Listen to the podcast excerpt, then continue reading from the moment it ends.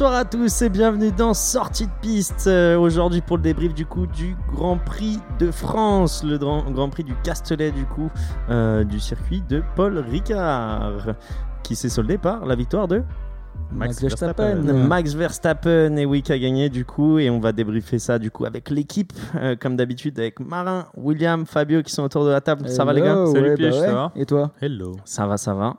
Euh, bah, ça m'a fait plaisir de voir un Grand Prix de France un peu plus euh, trépidant que, que les années précédentes, on va dire. Euh, parce que les deux derniers, du coup, c'était victoire d'Hamilton il s'était pas passé grand-chose. Ça aurait été rien passé du tout, même. Ouais, ouais, donc euh, au moins hier, on a eu, euh, on va pas dire que c'était le Grand Prix de la saison, mais on a eu un peu plus euh, d'action euh, que, que les années passées. Euh, Comme donc- quoi Comme quoi Comme quoi, voit. tout peut arriver. Exactement. Et puis ça aurait pu être encore plus animé parce qu'il a plu euh, quelques heures avant le début de la course. Donc là, Mhm. ça aurait pu être euh, encore plus euh, avec encore plus de rebondissements. Mais bon, on en a eu pas mal, donc euh, on n'est pas en reste. Et du coup, il y a, il y, a y a eu des courses avant sur le circuit, avant le, Ouais, le t'as eu, eu de la F3, t'as eu de la Clio. Mais du coup, est-ce que. Enfin, je sais la réponse à ma question, mais ça, ça a aidé à sécher la piste, on va ouais, dire. grave. Surtout en F3. C'est un mec. peu triste, hein, en vrai. C'est bien pour le week-end, l'animation, comme tu le disais la dernière fois, mais on aurait pu avoir une course mouillée ou un peu plus mouillée s'il n'y avait Bah, pas eu. euh, on ces a eu une avant. super course de F3. hein, C'était grave fun. hein. Après, la F1, pff, c'est pas grave. On a eu une super course sans la pluie, hein, au final. Oui, oui, oui, c'est vrai. J'ai cru que tu nous disais la F1, ça sert à rien. J'étais en mode. Il y a eu une parade, il y a eu une parade aussi de voitures de film. Je sais pas si vous avez vu ça. Si, si, ouais. T'avais genre la voiture ouais. de taxi et tout. Mais euh, non. ouais. Si, T'avais la DeLorean de Retour vers le futur, tout ça. et- Ouais.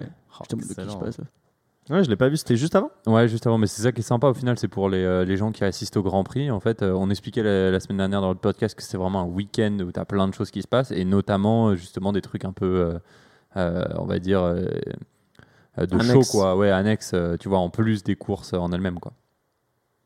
C'est toujours assez cool. Exactement. Et du coup, on a euh, victoire des, des Red Bull, on peut le dire, avec euh, une position 1-3, avec un podium qui fait du coup Verstappen, Hamilton et Perez. Et euh, on a Horner juste avant la course qui avait dit si on arrive à les battre euh, sur le, le circuit de Paul Ricard, on peut les battre n'importe où. Euh, déjà, je voulais savoir est-ce que vous êtes d'accord avec, avec euh, cette phrase? Est-ce que maintenant, avec le fait qu'ils disaient gagner, est-ce que vous pensez que c'est la vérité? Les, Red Bull, les Red Bull pardon, peuvent battre les Mercedes n'importe où. Bah ouais, clairement, moi, je suis d'accord avec eux parce que le Paul Ricard, c'était le premier circuit après deux circuits atypiques qui ont été Monaco et euh, Bakou. Donc là, tu as un circuit à plus avec tous les types de, de, de, De virages, de, de- de lignes droites. un secteur en fait. Ouais, c'est un circuit complet. C'est parce qu'à la base, le Paul Ricard, c'était un circuit de test, donc c'est vraiment un circuit complet. D'habitude, Mercedes gagne tout le temps là-bas parce qu'ils ont la meilleure voiture sur le papier. Enfin, en tout cas, ils avaient la meilleure voiture. Donc, moi, je suis d'accord avec Horner. Ouais. Hein Euh, rien à rajouter par rapport à oui, j'allais dire exactement la même chose. Euh, C'est un circuit où tu as des virages rapides, des virages lents, tu as des grandes lignes droites. Donc en fait, euh, c'est effectivement pour ça aussi que la Mercedes marchait très bien dessus euh, les dernières années. S'ils sont capables de les battre sur un circuit comme ça, c'est-à-dire qu'ils sont capables d'aller chercher Mercedes sur euh, les endroits où ils sont forts. Donc euh, ça nous promet encore plus d'action euh, pour les prochains Grands Prix et on a hâte. Fabio? Moi, j'ai juste nuancé un petit peu, parce que la course a quand même été très très serrée pour les deux. Voilà, jusqu'à la Ouais. fin, jusqu'à l'avant-dernier tour, on savait pas qui allait être premier de la course. Donc, euh, pour moi, je dirais que Red Bull a gagné cette course. On a après deux courses de suite qui vont arriver dans le royaume, dans l'Autriche de Red Bull. Et je pense que Mercedes va vouloir gagner chez eux. Ouais, mais euh, il faut nuan- nuancer parce que la question c'est pas euh, est-ce qu'ils les ont complètement battus de loin, etc. La question c'est est-ce que ça euh, Ils peuvent gagner les là battre Ouais, sur Pour moi, ça a montré justement qu'ils étaient au même niveau, voire même un peu Ah oui, plus. ils sont au même niveau. Mais justement, ce que je veux dire, c'est qu'ils ont la saison va être comme ça jusqu'à la fin. Bah, c'est ça qui est ouf. jusqu'à on va pas savoir C'est pour jusqu'à ça la que je fin dis qu'il va y dernière avoir plus course, d'action, euh, ouais. Donc euh, pour moi, ça veut pas dire qu'ils vont gagner. Ça veut juste dire comme tu l'as dit, c'est qu'elles sont au même niveau. Et Pour nous, en tant que fans, c'est ouais. euh, Ah bah ouais. euh, c'est magnifique. notamment grâce à eux qu'on a eu un très bon circuit du, du au Castellet et un bon, une belle course. Et grâce à eux qu'on va avoir une fin de saison euh, extraordinaire, enfin une reste de saison. Et on souligne du coup que c'est le- la troisième victoire de Red Bull euh, d'affilée, euh, ce qui n'était jamais arrivé dans l'ère euh, turbo hybride. Ah ouais? Euh, ouais. Première fois qu'ils font un, un triplé, Ouais, c'est-à-dire ouais. trois, victoires d'affilée. 2012-2013, quelque chose 13, comme ça. 2013, ouais. Ah, super. Et, 2013, et donc avant d'arriver euh, en, en Autriche en plus. Donc Ouais. là, il y a deux circuits en Autriche qui se déroulent la semaine prochaine et la semaine d'après. Euh, donc là, on a trois courses back-to-back. Ça, ça va être Euh, intéressant. Ouais, donc euh, s'ils arrivent à faire 5, ça peut être, ça peut être historique, euh, historique pour eux. Ouais, c'est possible. hein. Et ça Donc- peut être surtout une très grosse avance pour le championnat euh, constructeur et euh, pilote. Ouais, parce que là, ils ont repris déjà quelques points, quelques points d'avance, enfin Mm. quelques points d'avance supplémentaires par rapport, euh, par rapport aux Mercedes. Du coup, comme chaque semaine, euh, messieurs, on va, on va commencer avec un, un résumé, mais on va s'adapter avec euh, les retours qu'on a eus. On va essayer de faire un petit peu plus court, un petit peu plus concis pour avoir un peu plus de débat et de, de, de paroles et entre nous après pendant les, les tops et les flops. Et on fera également euh, un tour de formation sur les pit stops en règle générale pour savoir d'où ça vient, euh, comment ça a évolué et ce que c'est aujourd'hui un pit stop et à quoi ça sert surtout. Euh, donc euh, ce sera pas un duel euh, cette semaine parce qu'on pense que c'est un sujet assez complet pour euh, qu'on soit deux à parler dessus. Du coup, ce sera Fabio et moi-même euh, qui vous feront la, Le description merci, euh, voilà. du, du pit stop. Et euh, voilà, Ça on a hâte. Ouais, on a hâte. c'est parti. Super. Très bien. Euh, donc, messieurs, on avait commencé avec euh, des essais libres et des qualifications qui étaient euh, très dures pour les Mercedes. Euh, Hamilton et Bottas qui n'arrivaient pas à tirer trop de choses de, de la voiture. Bah, les essais libres, les trois, c'est Bottas, non? Hamilton, la plupart. Ah, Hamilton, et surtout pendant les, les qualifs où il est monté, on va dire, en puissance. Euh, mais Bottas, ouais, qui arrivait pas mal. Donc, comment, déjà, comment on gère ce- cette différence entre les deux pilotes? Est-ce qu'ils ont deux stratégies différentes aux essais libres? Est-ce qu'il y en a un qui va taper direct à 100% de la capacité et l'autre qui va essayer de monter en grade ou... euh? Ça dépend, ça dépend de comment la- on règle la voiture et que, comment le pilote se sent avec la voiture. Je pense que Bottas a directement trouvé un réglage qui lui plaisait. Il a pu directement attaquer et faire des, des sprints pour, euh, pour justement pour, euh, pour gagner en vitesse et prendre en confiance parce que, comme on peut le dire, il manquait un peu de confiance. Donc je Mhm. pense que ça lui redonnait un peu, ça le galvanisait. Alors que Lewis, je pense que du coup, était, avait du mal à trouver un, un réglage qu'il lui- qu'il aimait et du coup mettait plus de temps et préférait faire travailler peut-être justement la course, travailler les pneus pour comprendre comment, euh, comment la course allait se passer. Il l'a dit lui-même, il dit euh, c'est un des week-ends où j'ai essayé le plus de combinaisons de réglage euh, depuis que euh, je suis chez Mercedes. quoi. Ah ouais, il dit vraiment, en gros, euh, il a fait énormément, énormément de tests pour voir euh, qu'est-ce qui marchait, qu'est-ce qui marchait pas et quelle était du coup euh, le mieux, euh, la meilleure combina- euh, combinaison. Est-ce que c'est dû euh, justement au changement de châssis? Parce que du coup, il y a eu un changement de châssis chez, chez Mercedes ou euh, pas Donc, du tout? Ça Juste pas pour expliquer, en gros, quand tu dis changement de châssis, en fait, c'est changement de voiture. L'idée, c'est qu'une écurie, en fonction du budget qu'elle a, elle a 2, 3, 4, 5, 6, 6 châssis. Euh, et en fait, effectivement, Hamilton, il a récupéré le châssis que Bottas avait depuis les 5 premières courses de la saison. Euh, et alors, il y a des gens qui disent que ça influe, d'autres non, mais en fait, Hamilton lui-même, il est venu devant les micros et il a dit bah, ça vous montre bien en fait qu'il n'y a pas de- d'influence. euh, parce qu'en en fait, on a tous les deux été capables euh, de faire des bons, des bons tours avec euh, le châssis de l'autre. Et pourquoi changer de châssis dans ce cas-là?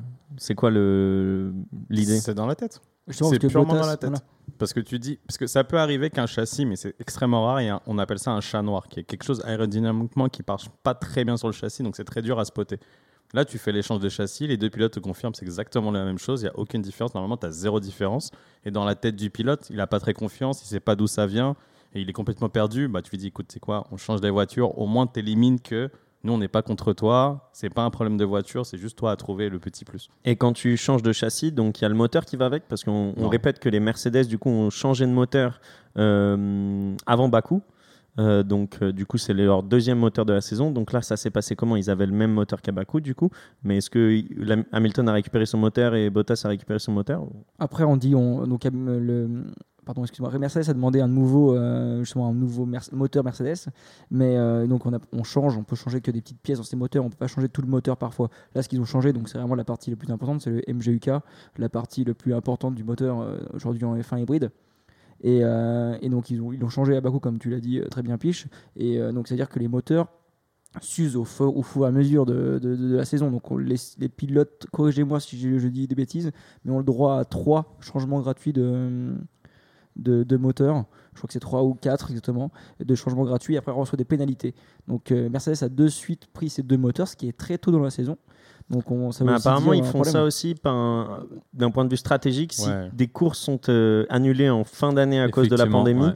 ils se disent au moins ils ont plus de, de, de, de performance moteur sur les courses avant, euh, avec des moteurs en fait Exact. plus frais s'ils changent plus Ouais, Tu régulièrement. tout à peux changer de moteur et récupérer ton moteur derrière. hein. Si tu as utilisé Ouais, deux sûr. moteurs, le moteur que tu as utilisé en Australie, Ah ouais tu peux le réutiliser Ouais, plus sûr. tard en. Ah, Tu, je savais pas, pas tu, tu peux utiliser la pièce, par exemple, tu as utilisé la pièce en Australie, que tu veux utiliser une autre à Abu Dhabi, tu peux réutiliser les pièces en même temps. Mais c'est pour ça qu'ils sont assez frileux sur les dernières courses de la saison. Ils veulent absolument pas casser des choses parce que sinon ils se prennent des pénalités tout de suite. Hmm.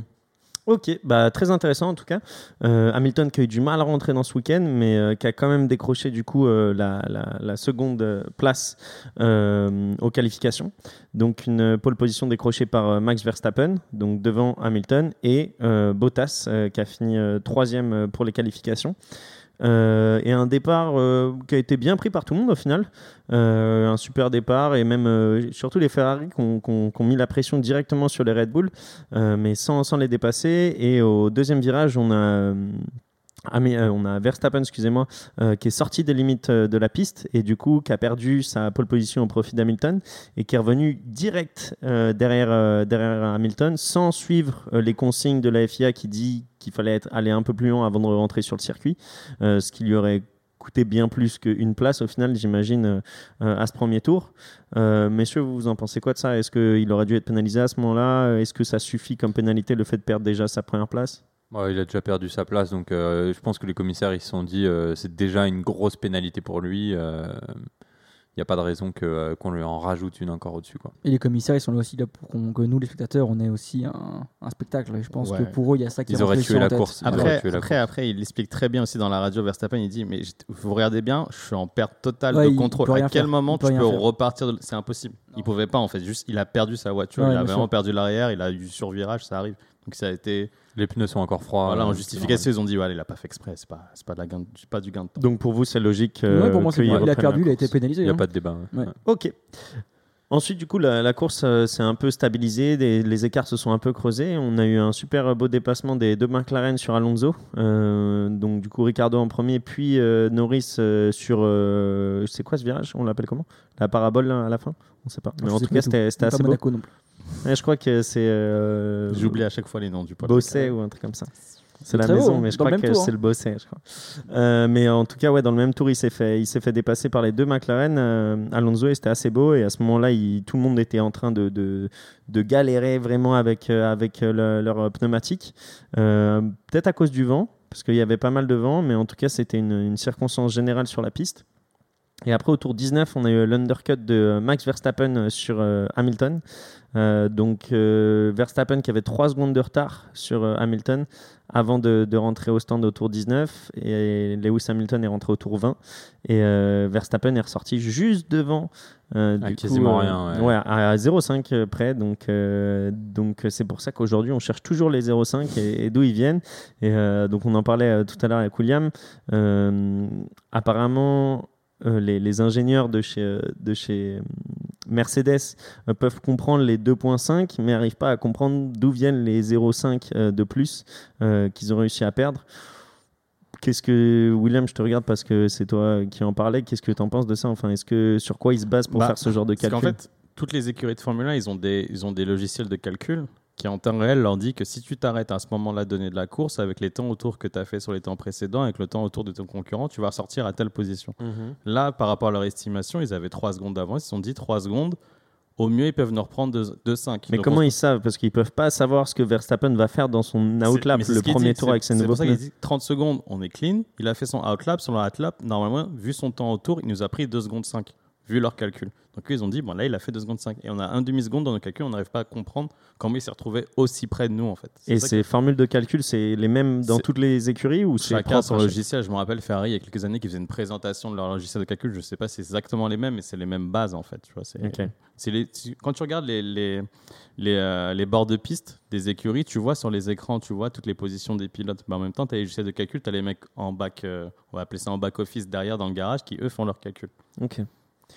En tout cas, Verstappen qui a réussi un super undercut euh, sur, euh, sur Lewis Hamilton, euh, donc à souligner et, et qui a bien tenu. Après, on a eu la grosse chute des Ferrari, Fabio, à partir du, du tour 30. Euh, donc, on a les, les, les McLaren qui ont commencé On à passer reparler, les. Ferrari. On va en reparler, on va en reparler. Et, et dès le tour 32, on a le deuxième pit stop de, de Verstappen. Donc Verstappen qui sentait la pression d'Hamilton dans son dos. Hamilton qui était à moins d'une seconde, après deux secondes, et puis qui sur ses pneus et qui revenait à moins d'une seconde.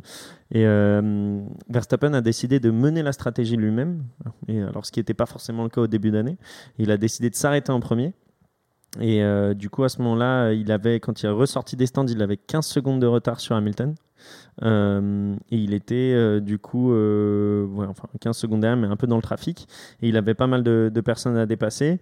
Et au 10 tours après, 12 tours après, il dépasse Bottas. Bottas qui fait une petite erreur et du coup qui permet pas forcément à Lewis Hamilton de gagner plus de temps que ça, euh, vu qu'en gros, dès, dès le début, on va dire, du duel, bah, il, a, il a fait une erreur et il a craqué totalement mentalement euh, en prenant un peu trop long. Enfin, je sais pas ce qui s'est passé trop, messieurs. mais- Ouais, il il est a mal ressorti ouais. du virage en fait, et Ouais. donc du coup il s'est retrouvé euh, un peu à la corde en face et il n'a pas eu le temps de remettre dans la trajectoire. Et donc du coup, euh, bah, forcément, hein, Max Verstappen il en a profité.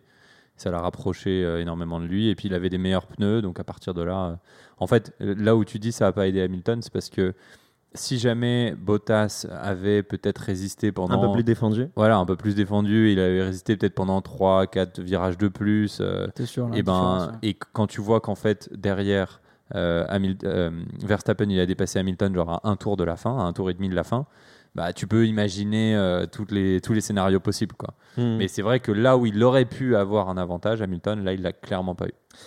Et donc euh, Bottas qui a commencé à totalement lâcher à partir du moment où il s'est fait dépasser par, euh, euh, Verstappen, vu que quelques tours après il se fait dépasser par Perez au, tour 49.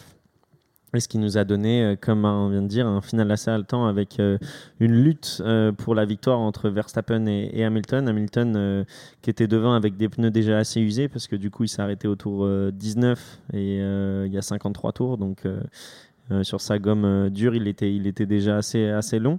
Et euh, bah, au final, à un tour et demi de la- de l'arrivée, il s'est fait dépasser très proprement par Verstappen et il n'y a eu aucune bataille. Donc je me suis dit, en voyant les images, bah, il a enfin appliqué le fait que cette année, ça allait être un marathon et pas un sprint. Parce qu'il n'a pas défendu bêtement comme Verstappen avait l'habitude de le faire l'an dernier, on va dire. Donc euh, j'ai trouvé ça assez, assez bien, non Ouais, après c'est pas forcément sûr qu'il aurait pu en fait tout simplement, il avait des pneus qui étaient vraiment euh, beaucoup plus usés que Verstappen, qui allaient beaucoup plus vite. Euh, Enfin, il y a- c'est limite qu'il n'y avait pas de combat en fait. Non, c'est ça, il pouvait Donc, pas. euh, euh, il, il pouvait qu'une chose, c'est se rentrer dedans. Quoi. S'ils allaient se faire un- le bloquer, et Verstappen allait le passer en tout cas dans la ligne droite. Donc, euh, Donc c'est pas c'est pas un sprint, Non, c'est un marathon. On assure les points, on est deuxième déjà, c'est bien. Et puis Mm, voilà. mais c'est pour ça, c'est bizarre une, une telle différence en deux semaines où là il se dit j'assure les points, je suis moins fort aujourd'hui, il y a une meilleure stratégie. C'est ce qu'il a dit, c'est ce qu'il voulait dire la semaine dernière, enfin il y a deux semaines, pardon, mais il y a eu son Magic Button, et comme vous l'avez écouté dans le dernier podcast, bien sûr, qui a, on vous explique comment ça marchait, qui a fait ça, mais je pense qu'il le pensait la semaine dernière, il le pense d'autant plus aujourd'hui, et euh, il l'a montré, et, euh, et voyons voir si ces points, après, euh, de différence, font, le, font la différence à la fin de saison ou pas. Donc Verstappen qui s'impose au, au tour 53 et ce qui nous donne euh, à l'arrivée Verstappen devant Hamilton, euh, Perez du coup qui avait dépassé Bottas, euh, Bottas sur la quatrième marche et ensuite on a les McLaren de, de Willux avec euh, Norris euh, cinquième et euh, Ricardo sixième. Très très bon Grand Prix. Euh, Gasly euh, qui est encore euh, très bon cette année. hein, Ouais, moi, je tiens. Le ouais. premier français à Castellet, c'est bien? Septième, euh, Alonso, euh, qui juste derrière Gasly, Vettel et Stroll, euh, qui complètent euh, du coup les dix premiers. Et on a du coup les Ferrari qui sont personnes, d'ailleurs. 11e, euh, Sainz, Russell 12e, Tsunoda 13e, Ocon 14e, Giovinazzi Je crois que 15e, t'as oublié Leclerc Leclerc, 16e. non Ah, 16e, il arrive que là. Ah, désolé, je pensais qu'il arrivait un peu Bah, plus haut. c'est son numéro en fait. Et lui au moins il est consistant. Euh, Raikkonen 17, Latifi 18, Schumacher 19 et Mazepin dernier euh, du Grand Prix. Du coup, ça nous donne quoi, euh, Fabio, sur, sur le- Ouais. les classements classement, pilotes et euh, constructeurs Vas-y, bah, je fais un classement euh, pilote. On va commencer par là. Avec donc, Max Verstappen qui a 130 points avec 3 victoires. Combien?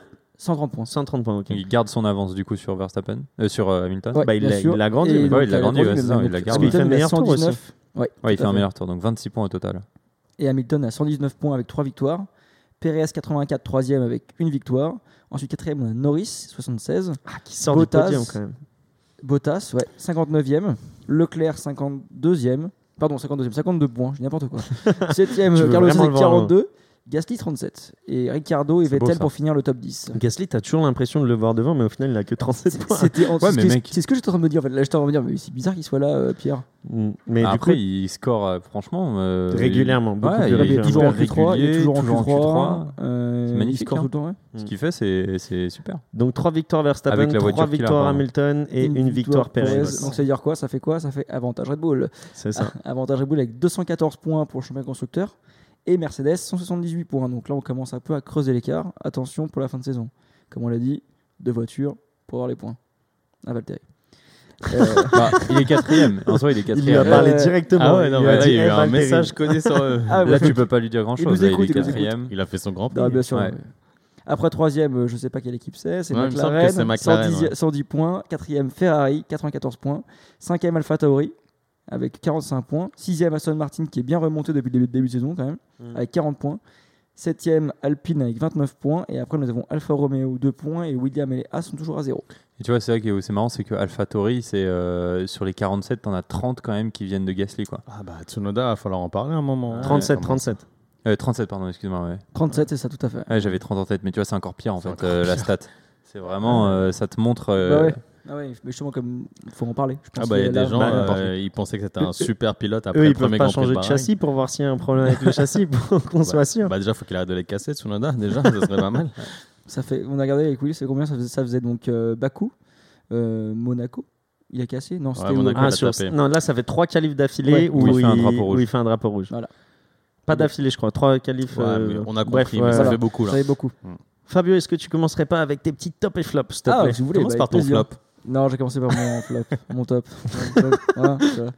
non, voilà, j'ai commencé par mon flop. Vous l'avez compris, mon flop Yes. ce week-end, c'est bien sûr la Scuderia Ferrari.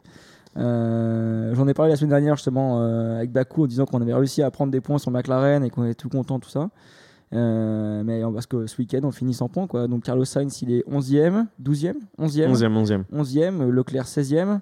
Euh, aucun rythme. Vraiment, ce week-end, c'était un peu. euh, Ah, C'était sauf dans un les premiers ça a tours bien en fait. commencé. Ah bah ça a bien commencé. Je, vais nuancer tout ça parce que justement c'est hein. intéressant. Non, en fait, c'est juste que vraiment là, les pilotes, c'est pas ça le problème pour moi. Tu vois la qualif, euh, Sainz qui se qualifie 5ème, Leclerc qui se qualifie 7ème. Bon, c'est pas vraiment normal, mais bon, quand même 5 et, 5 et 7 pour un truc, c'est pour moi, c'est pas les pilotes le problème.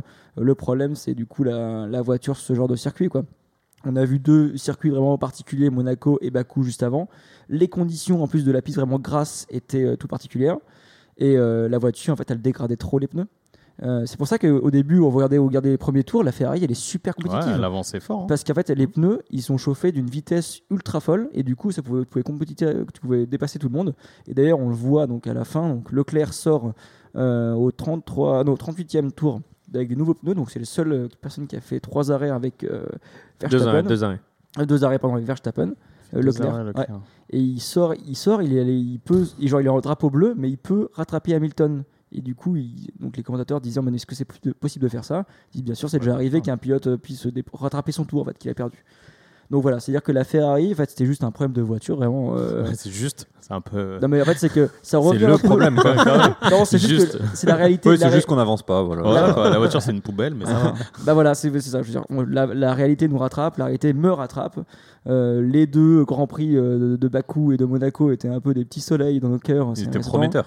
Et, euh, et en fait, on se rattrape la réalité, c'est que la voiture est toujours pas au niveau. Et que- comme quand on s'attendait au début de l'année, finalement, c'était ça. Après, du coup, je veux juste finir sur, un- sur une chose, c'est que, euh, donc, comme vous l'avez dit au début, euh, le circuit Castellet, c'est un, un essai sur les prochains circuits qui vont arriver. Euh, clairement, ça n'augure rien de bon pour les prochains circuits pour Ferrari et la Scuderia Ferrari. Donc, allons voir à Monza si on pourrait essayer de faire quelque chose ou des choses comme ça. Là où, en ligne droite, on pourrait avancer plus vite. Mais, mais voilà, donc je pense surtout que là, ça va pas s'améliorer parce qu'on est sur une euh, thématique de 2022 maintenant, donc on est vraiment passé sur la création des voitures 2022. Donc la voiture 2021 va pas s'améliorer. Donc pour moi, ça va être un peu le euh, réaliste, réaliste. Je vais être un peu réaliste. Je pense que la Descente de aux enfers ou vous, avez, vous allez Non, réussir je à pense que- je Ouais, Ils sont pense, déjà euh, dans le rouge, donc. euh, Waouh. C'était pourri, c'est pourri. Franchement, on peut, on si- peut couper au montage ou pas? Bien sûr, on peut le faire. Non, je veux dire, c'est que maximum, je dirais pas une descente aux enfers parce que je ne voudrais pas en dessous de la quatrième place quand même, tu vois, Quatrième place. Ouais. Ok, donc où on est pas, actuellement. donc Tu t'as vois. pas peur de Aston AlphaTauri. Martin. Alpha Tauri. AlphaTauri. J'ai pas peur d'Aston Martin, pas, peur d'AlphaTauri. Ok. Et d'Alpine Et non. Non, bah non, euh, Alpine. De Du coup, Alfa non. Romeo. Du coup, non. Williams. Mais euh, voilà, donc euh, c'est, je me verrai encore à la quatrième place, tu vois encore un, un truc, mais c'est pas là où on doit être dans tous les cas, donc c'est pas ça le, c'est pas ça le débat, je pense. C'est plus que ce Paul Ricard reflète tout ce qu'on va vivre, tout ce que je vais vivre, traduction, dans les prochains grands prix. Ça va être ça. Ah, donc les prochains week-ends, tu vas aussi pleurer comme le week-end dernier Bah, c'est ce que je me dis, je- ce que je dis, je vois ça. Après, en ce qu'on peut un peu, je, vous- après je vous laisse euh, rebondir là-dessus. Euh, mais euh, la piste était grasse. On a, ils ont fait tous les essais possibles sur la piste justement qui était euh, sec, tout allait bien. Là, il pleut, la piste est grasse, tout change. La voiture surchauffe les pneus, rien ne va. on se pour tout le monde. C'est ça. Mais ouais, Ouais, J'ai une question pour toi. vas-y. Euh, sachant qu'ils ont dit que, comme tu l'as précisé, qu'ils arrêtent de développer la voiture de 2021, maintenant ils se concentrent sur 2022. Entre Sainz et Leclerc, qui tu vois finir le plus haut?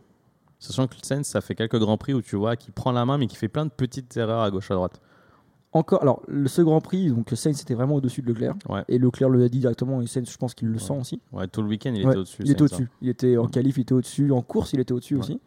Euh, après, euh, non, je pense que je verrai quand même Leclerc devant. Même si Sainz, il a l'expérience un peu des voitures un peu qui marchent pas très bien, tu vois, il a quand même fait ses dents chez Toro Rosso, etc. Dire, Leclerc, très rapidement, il a jamais ses Ferrari. Oui, mais finalement, je, voilà. Ah, mais il y a que l'année dernière, a que l'année dernière où vraiment la Ferrari Ouais, mais c'était quand même un peu, ouais, c'était quand même toujours un peu compliqué. Après, c'est ça pour ça que je veux dire, les pilotes là-dessus, je pense que c'est deux très bons pilotes et c'est la chance qu'on peut avoir cette année dans Ferrari, c'est Ok. d'avoir deux très bons pilotes comme ça.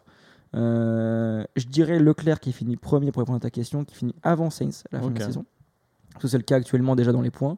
Et, euh, et je verrais bien ça continuer comme ça. Je verrais pas euh, Sainz être toujours au top à tous les grands prix avec ce joueur, avec sa voiture. Euh, parce que. Et Leclerc, il a prouvé que dans l'adversité, donc notamment l'année dernière ou les premiers grands prix de la saison, qu'il était là. Le mec, il arrive à être, euh, tu vois, dans le top 5 alors que euh, il il a pas la chance la- aussi, la dernier, il a fait quelques podiums alors qu'il avait une voiture euh, qui Ouais, était voilà. vraiment Ouais, ouais. pas terrible. Ouais, c'est vrai. Donc voilà, donc c'est un peu le désarroi de Ferrari. Et Ton flop, du coup, c'est quoi? C'est mon flop, voyons. C'est mon flop. C'est mon flop du week-end. Zéro point gagné contre McLaren qui en gagne, euh, je sais pas combien, mais qui gagne beaucoup trop de points pour devant nous. Quoi. Bon, alors Beaucoup trop de points, top. Alors que juste, alors en nuançant, on est les premiers Ferrari, on, donc, nous sommes les premiers à nous arrêter et à changer de pneus. Et qu'en fait, euh, du coup, on arrive à faire l'undercut sur Gasly, euh, Ricardo, euh, Mhm. tout Ça, le monde. ouf. euh, Ouais, ouais. c'était ouf. Finalement, c'était la bonne stratégie. Quoi. Et mon top, finalement. Ouais, un top ton- quand même. Bah, s'il te plaît. Euh, mon top, c'est la Ferrari. Non, je rigole. Euh, mon top, c'est euh, Russell. Russell, Ah ouais. bah Très ouais, belle course. Russell, il finit 12 quand même, avec une Williams. Sans safety car, sans drapeau jaune, une course deux normale. arrêts quoi. comme tout le monde, deux arrêts comme tout le monde. Il a les mêmes pneus que tout le monde, les mêmes problèmes que tout le monde. Il a une, vo- une voiture qui avance même moins bien que les autres. Il finit 12e. Il finit 12e, donc devant Tsunoda, Ocon, Giovinazzi, Leclerc, Raikkonen, Latifi, Schumacher et Mazepin. Donc il est vraiment, il a super performé ce week-end alors qu'on l'a pas entendu. On l'a pas vraiment, euh, Vu. on l'a pas vraiment Non vu, plus. non. Il a juste, il double Tsunoda Oui. dans le dernier, tou- dans le dernier tour.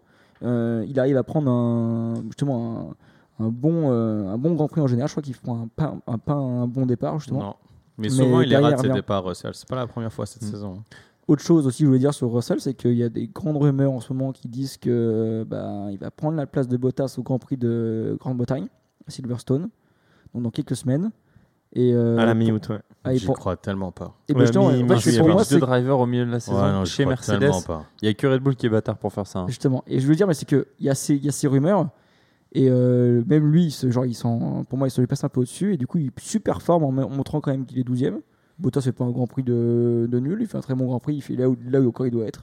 Mais euh, je trouve que c'est euh, pour un jeune pilote, que genre, pour moi, pour un jeune pilote, tu vas genre avoir un peu ce, ce genre de recul et finir en disant je vais faire ma course, on verra après. Non, mais au contraire, voilà. je pense pas qu'il prenne au-dessus. Au contraire, il sait qu'il y a des choses qui se jouent en coulisses. Il Ouais. sait que là, il a les trois grands prix qui arrivent pour Tu parles vraiment... de Russell ou de Bottas Ouais, de Russell. Ouais. Je sais que, bah, je pense que les deux d'ailleurs, mais je pense que Russell plus, plus particulièrement, il sait qu'il a une place à prendre, il sait qu'il y a une opportunité. Euh, Bottas, lui, il a plus de chance, je dirais, dans sa position parce que lui, il doit juste confirmer, alors que Russell, il doit prouver. Mais euh, effectivement, tu vois, euh, il, il sait qu'il a chaud aux fesses et qu'en soi, il y a une possibilité pour qu'il y ait un switch. Après, moi, le switch au milieu de la saison, j'y crois Ah, pas. non, pas du Bah, Euh, pour moi, ce serait annoncé peut-être cet été en disant OK, l'année prochaine, il y aura un nouveau pilote. Mais en tout cas, pas de switch au milieu de saison Même pour ça, moi. c'est tendu. non, tu vois, tu vois ce qui T'imagines, passe avec Vettel, après il est plus là dans tous les cas. Genre quand tu Ouais, l'annonces au Ouais, début de tu saison, tu genre, Et tu là, là, la Ouais. différence avec l'année dernière où tu as pu tester Russell sur un Grand Prix, même si c'était à cause du Covid, c'est que Red Bull, ils ont deux pilotes forts.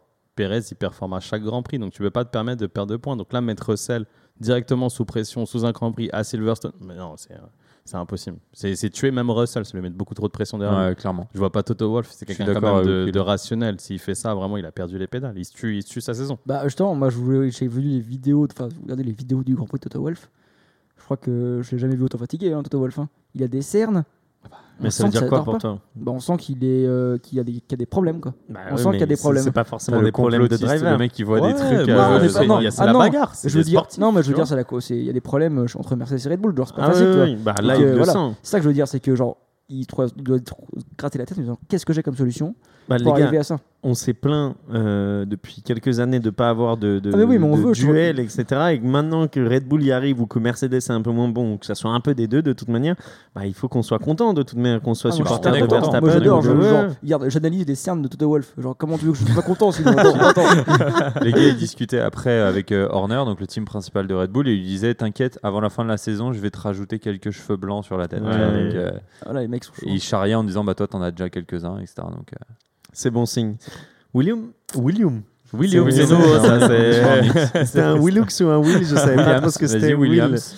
Euh, ouais, c'est ça, on sait pas trop. Bah, moi, très simple, mon T'as un petit top, un petit Ouais, flop j'ai un top. Évidemment, ce sera McLaren ce week-end parce que je m'attendais pas à grand chose après les essais libres et les qualifs. C'était pas très fort. Je pense que, si... corrigez-moi, mais il me semble qu'en qualif, on fait 9 et 10 peut-être sur la place. Sur la, le regardé départ. ça justement parce que j'ai un doute là-dessus, Ouais, mais bon, c'est pas très bien fait. On commence pas très très haut. Ferrari nous met une belle pilule. On n'a pas, on monte pas forcément de rythme. Et la chance qu'on a eue, c'est le malheur qu'a eu euh, Ferrari, c'est que la McLaren conserve plutôt bien les pneus. Donc la dégradation des pneus qui a été assez importante ce Grand Prix. Bah, nous, ça nous a réussi, tu vois. Et donc on a une super stratégie. On est bien remonté. Euh, petit, euh, petite cerise sur le gâteau, Ricardo, euh, il fait un, je trouve un très bon compris. Je l'ai vu faire les freins sur pas mal de pilotes. Je l'ai vu faire des Bah, très beaux déjà au premier C'était tour. magnifique. Au Ah départ, ouais. au départ Ah, c'était joli. il- vraiment, tu sens qu'il a confiance On en a lui. retrouvé le Ricardo qu'on aime. Ouais. Même il y a eu un petit moment chaud avec Norris où il le tasse un peu sur le côté et que Norris est obligé de sortir de la piste. Je me suis dit, bon, là, il en fait peut-être un tout petit peu trop, calme-toi. Mais non, non. Ah bah ça montre le Ricardo Pas touche a à. Norris. A ouais, qui est la fin et c'est Ouais. cool, tu vois. Et non, non, très beau Grand Prix des deux. On fait euh, 5 et 6. C'est ça. Et donc, Super, 5 et et, huit- 6, et c'est tout le monde 8 dans le 10, rythme. C'est ça, 8 et 10 au départ. Exact, et 8 et 10. Ouais. Bah, tu vois, encore, encore pire. Et donc tout le monde fait son rythme, belle stratégie, euh, rien à dire. Super, super la McLaren dans le rythme, c'est clairement la troisième force du plateau. Et c'est, mais justement, je veux dire sur ça, c'est que c'est clairement l'inverse de Ferrari. Si genre la McLaren avait du mal à chauffer les pneus, elle Ouais. était pas compétitive au début, et après elle a tenu Exactement. les pneus jusqu'au bout. C'est votre malheur qui a fait notre ça, bah, mais clairement. clairement. Et c'est euh, marrant parce que tu vois l'inverse, bah, tu regardes l'inverse de la grille. euh, Excuse-moi, oui, mais je, alors, je fais encore Non, un truc avec Ferrari, mais je pense que c'est ça. Genre en mode, Je sais, t'avais bien dormi cette nuit, donc vas-y, profite. je fais plein de cauchemars, ça fait tout. Non, mais c'est ça, c'est que tu as deux pilotes de Ferrari qui sont descendus en dessous des points et les deux qui ont montré, qui ont montré, qui ont pris la- les forces et qui ont réussi à prouver où ils étaient là. Tu me disais, Pichou Et le, le dépassement de, du coup de, euh, de Ricardo? Norris sur Ricardo, t'en penses quoi? Est-ce que c'est maintenant c'est avoué qu'il a plus de rythme et même Ricardo le sait et prend une place de numéro 2 Est-ce que Bah non, je pense pas que c'est une place de numéro 2 déjà, mais sur le début de saison, évidemment que tout le monde sait dans l'écurie, c'est Norris, c'est le, le pilote fort de l'équipe. Ricardo, il le sait très bien, il est pas bête. Il a aucun intérêt à s'accrocher avec son, son coéquipier, il a aucun intérêt à, lui, à, lui, à le bloquer. Au contraire, il est passé devant Norris, tous les deux en ont profité toute la course, ils sont remontés à deux euh, comme des balles. Non, super. Et là, il n'y avait aucun, aucune question sur ce dépassement parce qu'il avait des pneus qui étaient beaucoup plus Ouais, frais. Enfin, c'était normal qu'il passe devant. beaucoup plus frais? Euh, 24, ouais, 16, ouais, quand même 10 Tu vois, il y a quand même 8 une- tours. C'est des stratégies différentes, les deux stratégies ont marché. Franchement, McLaren au top ce Grand Prix, Ouais. au top. Euh, petit laïus du coup sur McLaren, on en a parlé tout à l'heure, donc ça peut être intéressant d'en parler. En gros, euh, vous avez peut-être vu, mais ce week-end, au lieu d'avoir marqué McLaren partout sur la voiture et sur leurs habits, etc., il y avait marqué Mansour.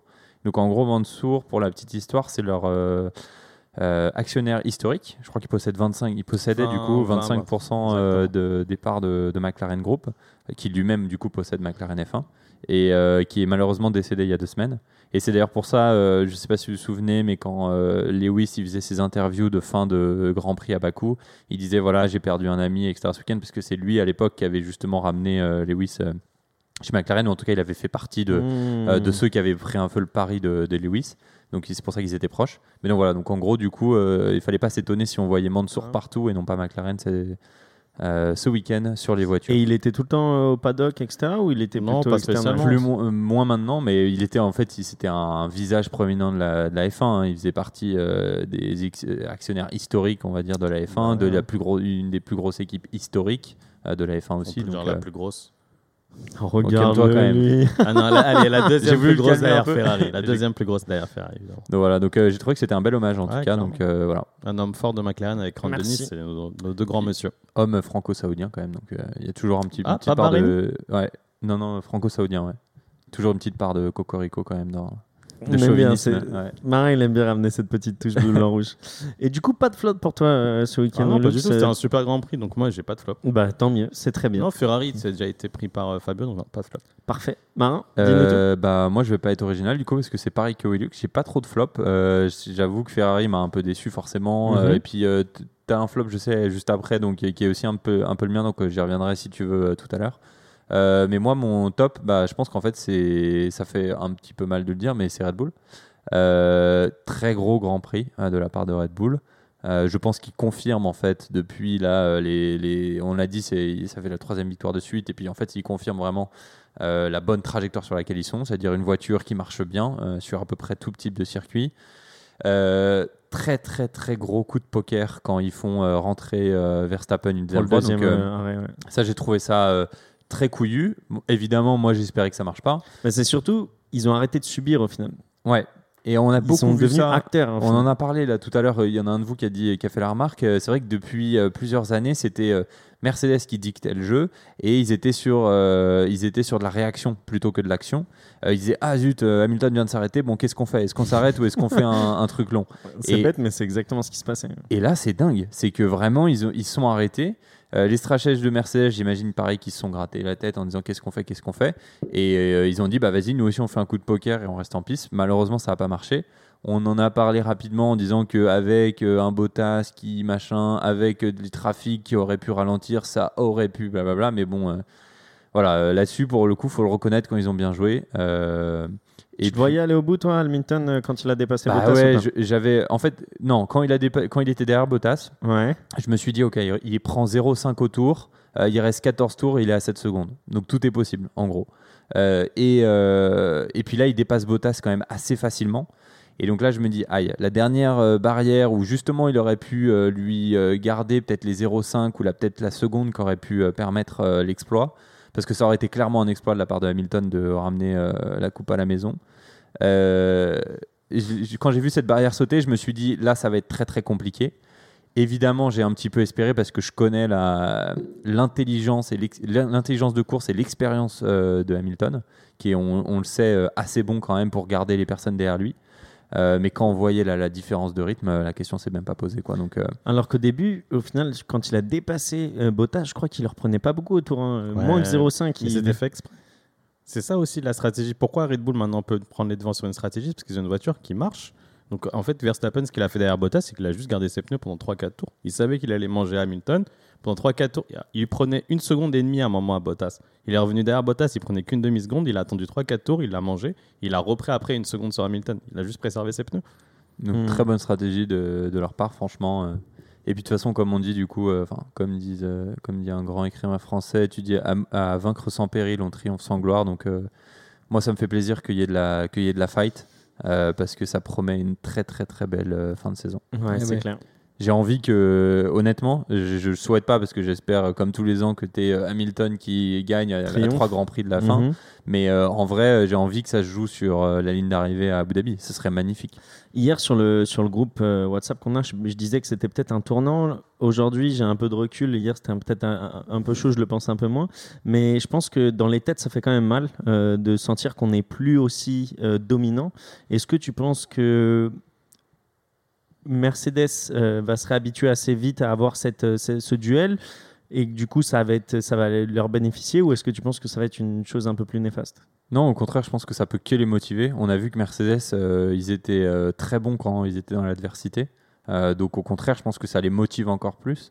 Et puis surtout, il faut se rappeler quand même, ils n'ont pas non plus, à part en Allemagne il y a deux ans, ils n'ont jamais vraiment été dans le pâté depuis les quelques dernières années. Donc en fait, c'est bien, ça leur met un petit coup de boost. Euh, je pense que ça peut être que bénéfique euh, pour eux, parce que c'est une équipe qui a un mental, qui a, ils ont une- un très bon, euh, un très bon esprit d'équipe, etc. Donc là-dessus, moi je les vois bien au contraire se battre jusqu'à la dernière seconde. Parfait. Et soulignons aussi la, la bonne performance de Perez, du coup, parce qu'on attendait un deuxième driver. Ouais. euh, Ouais, il gagne sûr. à Monaco et là, il fait un- encore un podium. Et il fait le taf. En fait, au début, j'ai eu un peu peur parce que, alors, tu n'étais pas rentré dans le détail, mais c'est normal. Mais au tout, tout début, dans les euh, 15 premiers tours, on va dire, il y avait vraiment trois personnes de tête et Perez qui était un peu derrière. Et on se disait, ah zut, il va pas pouvoir aider la stratégie recoller, euh, Red Bull. Et en fait, bah, pas du tout. Il a, il a réussi à recoller. Et après, à partir de là, bah, ils ont vraiment pu faire une stratégie à deux voitures. Euh, quand ils ont vu que Bottas euh, s'est mangé, ils ont dit, ah, bah, en fait, euh, Perez, il va pouvoir le passer aussi. Donc voilà. Donc, euh, Pérez qui fait aussi, comme tu l'as dit, un très bon truc et qui est aussi un, un pilote qui est, euh, qui est permissif, puisqu'à chaque fois on lui demande en fait, euh, reste premier de la, la course, fin- va faire un long run avec, avec, avec tes, avec tes- pour le tes pneus. sacrifier, en gros. Euh, pour lui dire, bah là il, a fait 24 tours quand euh, Verstappen a fait 18 tours sur cette pneu médium. Donc on lui a dit vas-y va au bout de tes pneus et va euh, ça. Et finalement, ce qui fait qu'à la fin, bah, il arrive à tenir, il va pas, il fait pas de faute, euh, il bloque pas les pneus et à la fin il a fait des des beaux pneus. dépassements et il finit sur le podium. Ouais, voilà. Donc chapeau à lui. Passons euh, du coup à notre, on va dire à notre flop euh, commun. Ouais. Euh, on a mis Ocon parce que moi en fait je veux mettre Ocon parce que je trouve qu'il y a une grosse différence. Au début ça se voyait pas tellement, mais là Alonso qui commence un peu à se réveiller, à dominer la voiture et Ocon qui Dur, vous êtes super Ouais, dur. Est-ce que c'est un grand prix c'est- que c'est un grand prix ou c'est parce que Alonso, Ouais. pour moi, il est pas non plus réveillé depuis hier, il est pas réveillé. mais il est pas réveillé, il est pas réveillé, mais. Ocon nous a, enfin même en début de saison, il nous a Bah, fait Il espérer mieux. il y avait une petite il étincelle. nous faisait espérer Alors, mieux. moi, je vais peut-être euh, modérer un peu tes propos. Pourquoi est-ce que moi, je considère que c'est un top, un flop? C'est parce que c'est peut-être de notre faute en fait. C'est la faute de tous les gens qui regardent et qui se disent waouh, c'est le Grand Prix de France. Euh, les deux Français qui sont sur le sur euh, la Ah, moi je grille, pense pas comme ils ça. doivent performer. Et donc, en fait, moi, je pense que du coup, lui-même, il s'est mis la pression. Et tu le vois quand il est sur Insta, machin, il dit ouais, ça c'est mon week-end, c'est mon week-end. Gasly, pareil. Après, Gasly, il réussit à délivrer. Là où en fait, on peut considérer d'autant plus que c'est un flop. Si jamais il avait fini euh, avec euh, juste une derrière une place euh, de son coéquipier, on n'aurait rien dit. On aurait dit ah oui, en fait, le flop c'est Alpine. Mais là, en fait, vu qu'il est quand même à 5-6 places de son coéquipier, c'est vrai qu'il a été un peu en dessous d'Alonso, malheureusement, à ce Grand Prix-là. Et il y avait beaucoup d'attentes, donc c'est pour ça que. Mais pour moi, c'est pas rédhibitoire.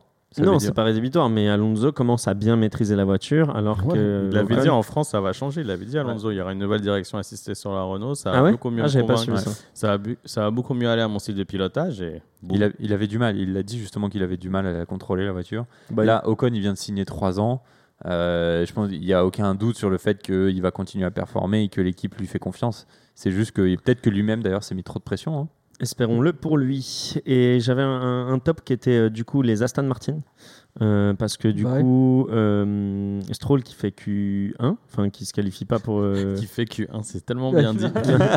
Il fait part que- 19ème. Il part 19ème. qui, se, qui se qualifie pas du coup pour. euh, Ah, parce qu'il est tombé sous Q2. les, euh, sous les drapeaux rouges, malheureusement. Ouais. À chaque fois, les... Et donc, 19e. il commence, euh, il part de- de- du dernier rang de- du coup de la grille et, euh, et Vettel euh, qui fait Q2. non, du coup, qui part combien? De 11e 12e. 12e Ouais. 12e. Et euh, du coup, ils arrivent quand même à être tous les deux dans les points. Du coup, 9e et 10e. Euh, donc, avec euh, tous les deux des très longs runs. 37 tours euh, sur les pneus durs euh, pour Vettel. Stratégie inversée. 34 pour, euh, pour Stroll. Euh, ouais, stratégie invertée, inversée.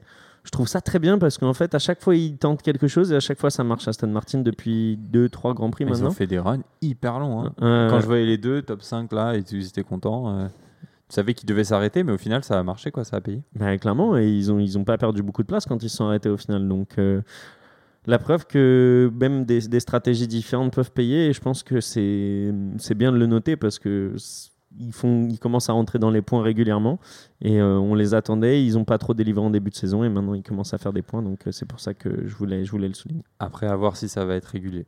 Ouais, ouais, mais là, tu vois, sur une stratégie différente, je trouve ça bien. Les deux Ouais. pilotes, ils le font parce qu'ils voient qu'il y a une opportunité. Ils ont fait quelques beaux dépassements aussi euh, dans les premiers tours euh, pour, pour se Ah, repositionner. Vettel, il était chaud. Vettel. Euh, Ouais, et puis euh, Vettel, il Ouais, est sur moi, une ça, bonne. un euh, retour de Vettel aussi. Il est sur une bonne trajectoire. hein. Le dernier Grand Prix, il a quand même fait euh, deuxième. Donc, euh, C'était quoi Il y a deux podcasts qu'on disait, ouais, les nouveaux arrivants dans les nouvelles écuries, ils ont un peu juger de mal. Et là, ça et là. Alonso qui. ouais, mais souviens-toi, à Bakou, euh, c'est tous les deuxièmes qui ont, à part Ricardo, tous les deuxièmes, ils ont géré. Ouais, c'est ça. Ouais. Et ça va commencer petit à petit. Les deuxièmes vont commencer à se remettre dans le rang. Tu vois, c'est là qu'on va quand vraiment commencer à pouvoir les juger. Donc, il y aura pas plus- maintenant, je pense il y aura plus de les deux, deuxièmes. Bah, en gros, euh, ce que, enfin, je pense qu'on a tous la même définition, mais c'est ceux qui sont arrivés en gros cette année en tant que deuxième. Donc, tu as Perez, tu as voilà. Sainz, tu as Ricardo, tu as Vettel, qui sont dans des nouvelles écuries, qui doivent se réadapter à une voiture. Tu as Alonso aussi, on en a pas parlé. Donc il arrive numéro 2, c'est exactement ma prochaine en question. Fait, de- Non, c'était euh, malin, t'as- Ouais, c'était ouais. malin, c'est bien posé. Bon, les nouveaux arrivants, on va les tu appeler veux les dire que nouveaux je fais pas arrivants. de passage à Giroud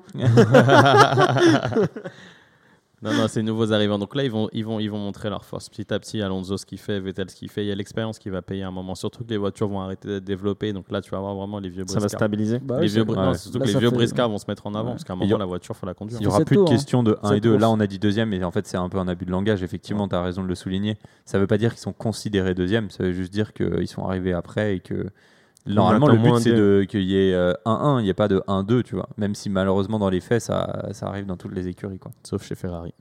Et chez Red Bull. Ouais, maintenant chez Red Bull, c'est vrai. C'est Ouais, vrai, chez Red vrai. Bull, c'est. C'est vrai que c'est devenu euh, à la Ferrari. Ouais. C'est vrai. Chez Red Bull, c'est tellement Ah, omniprésent, j'ai l'impression, tu sais, même si tu suis pas la Formule 1, tu sais que Verstappen, c'est le numéro 1. Parce qu'il fait max. euh, Ouais, voilà. Et Perez, mon numéro 2. Quelque ouais, chose à rajouter, messieurs, avant de, de passer au tour de formation? Non, écoute, non. Des petits trucs qui sont euh, passés en dehors euh, du Grand Prix, sur les paddocks. euh, Euh, nouvelle, euh, un Grand Prix sponsorisé par euh, Richard euh, Olinsky aussi là. Je sais pas si vous avez vu du coup tous les Ah, les Kongs, trophées les trophées, Ouais. les Kongs qu'il y avait partout sur le bord de la piste. Il y en a un qui s'appelait pas. Je hais Richard Linsky. Bon, Ah c'est- de la culture, c'est autre Non, chose. c'est de l'art. la- C'est C'est- la façon de penser les choses. Et... Ah. On en parlera après le podcast si vous voulez. Ça marche. Non, mais- après sur le côté, on a eu euh, une super course de F3 et juste petit truc à noter, c'est que dans la filière Red Bull, on a un petit Français qui est rentré dans la filière Red Bull, Isaac Kadjar. Donc ici, je sais pas si vous avez remarqué, mais il roulait en F4 Asie récemment, donc on l'a vu cet été euh, rouler à Abu Dhabi, surtout avec des pilotes de F2, avec Zou qui était euh, de la filière Alpine. Donc c'est pas mal, il signe sur la filière Red Bull, un nouveau petit pilote français à suivre dans Quel les prochaines années. Ouf, 16 ans, je crois, un max. hein. Il n'a pas Putain, gagné une course récemment là? Il n'a pas gagné une course début d'année? Je me rappelle de Je lui crois juste que en c'est- F4 Asie. Je crois qu'il a gagné des courses récemment parce que je l'avais vu invité dans tous les euh, trucs Ouais, de. Formula One, tout ça, il était Parce invité. est- C'est un petit euh, qui est prometteur, donc on a une belle relève Ouais. en France avec lui et pour cher, on a une belle relève. Ok. Stylé. Bah, il, bien a, noté. il a quand même un, un nom de SUV de Nissan. Mais... Répète son prénom Euh, Isaac Kadjar. Ah ouais. C'est pour ça qu'il a signé euh, avec euh, Red Bull, Honda. euh, voilà. Next. Nissan, Japon. Euh, Là, on va très très loin. ça, on Et peut ouais. couper par exemple. Et, et pour le Kong, par contre, j'ai compris que du coup, 1, 2, 3, je sais pas si vous l'avez vu, ça fait le drapeau de la France Le blanc aussi. rouge, évidemment. Du coup, le premier, il a le blanc vu que sur le podium, tu es au milieu. Ouais. Le deuxième, il a le bleu parce que du coup, tu es à gauche. Et, donc, Ouais, pas vu. et le troisième, il a le rouge parce que c'est juste un une petite euh, truc que je m'étais fait remarquer. Anyway, du coup, passons au tour de formation. Euh, pas Fabio, fini. ça te dit? Allez, Donc, bah, pourquoi euh, On va faire différemment, comme je l'ai dit euh, cette semaine. On va le faire plus euh, dans la complémentarité euh, que dans l'adversité, dans la dualité. Euh, du coup, je vais, je vais vous expliquer un peu l'histoire euh, du pit stop et euh, Fabio expliquera du coup un peu euh, son utilisation aujourd'hui et euh, enfin comment on, enfin qu'est-ce qu'un pit stop aujourd'hui euh, et à quoi et à quoi ça sert. Et je suis Let's sûr go. que je vais vous en apprendre quelques Ouais, quelques je suis- je suis vraiment. Je suis pressé. Euh, du coup, euh, la, Formule 1 a commencé euh, dans les années 50, en 1950, hein, et notamment sur un, un tracé qui était le tracé de Reims, circuit de Reims. Et là, on peut voir qu'il y a les premiers pit stops, mais les premières pit lanes, donc on va dire, mais qui ne sont pas séparés de la piste. C'est juste en fait un endroit où tu t'arrêtes sur le côté de la piste comme une bande d'arrêt d'urgence au final si tu veux euh, qui est juste sur le côté. Et il faut se dire qu'on est juste à la sortie de la guerre. En 1950 on n'a pas trop la notion du danger. Euh, on vient de perdre plusieurs millions de personnes. Euh, donc là il y a des voitures qui roulent à 200 km/h et tu as quand même des gens qui sont en short et en t-shirt juste à côté et qui touchent aux voitures. Là il n'y a, pas de distance de sécurité ou quoi que ce soit. Donc faut, faut comprendre bien comment c'était. Et à l'époque, du coup, tu n'avais que deux mécaniciens qui touchaient à la voiture, qui, qui étaient derrière un petit muret, qui sautaient du coup sur, euh, sur la route et euh, qui changeaient avec un marteau euh, pendant une minute les roues.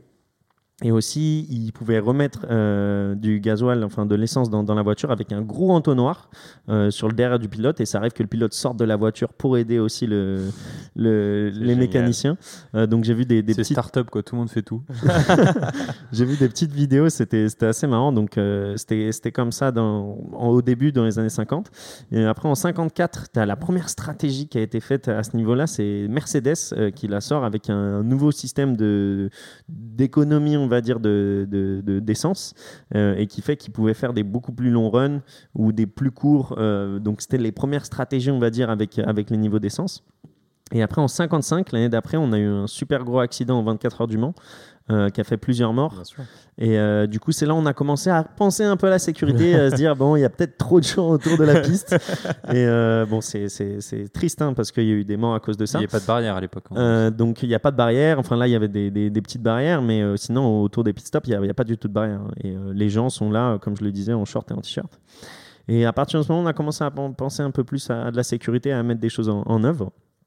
Et euh, après, dans les années 60, euh, on a passé le moteur et la boîte de vitesse à l'arrière de la voiture. Euh, donc le pit stop est devenu un peu trop inutile et trop long vu qu'on arrivait à faire des longs runs et, on a réduit aussi les courses. Du coup, là, il n'y avait plus trop de pit stop dans les années 60 et c'était pareil en, en- en 70 parce que c'était inutile en fait, ça mettait trop de temps par rapport à ce que tu pouvais gagner. Jusque dans les années 60 où Gordon Murray Ah, Ça, te dit- ça vous dit tous les trois quelque chose? L'inventeur de l'effet de sol en F1. Donc, euh, en gros, voilà, lui, c'est un gars de chez Braham Team. Euh, donc, il était euh, dans- parmi les directeurs, etc.